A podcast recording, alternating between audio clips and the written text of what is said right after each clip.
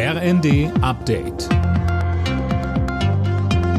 Stündlich neu. Auf den Punkt informiert.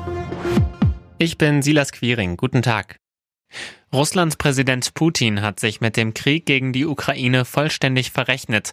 Das hat Bundeskanzler Scholz zum Abschluss der Ampelklausurtagung in Meseberg gesagt.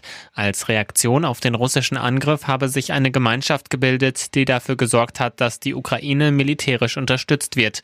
Weiter sagte Scholz, Wir brauchen ein starkes, souveränes Europa, aber auch das transatlantische Bündnis, die Zusammenarbeit in der NATO hat eine ganz neue Bedeutung für unsere Sicherheit gewonnen und wir wollen alles dazu beitragen, dass diese Sicherheit auch gemeinsam gewonnen werden kann.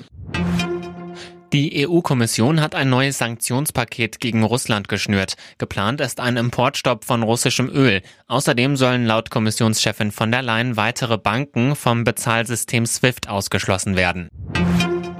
Viele kommunale Kitas und Horte sind heute zugeblieben. Die Gewerkschaften GEW und Verdi hatten zu Warnstreiks aufgerufen, um Druck zu machen vor der nächsten Tarifverhandlungsrunde.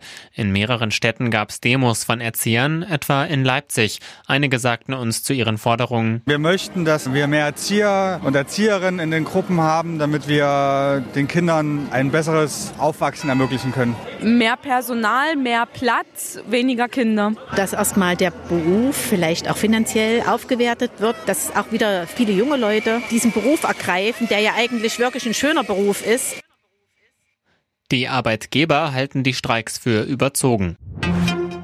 Fitnessstudios müssen Mitgliedsbeiträge zurückzahlen, die sie während des Lockdowns erhalten haben. Das hat der Bundesgerichtshof entschieden.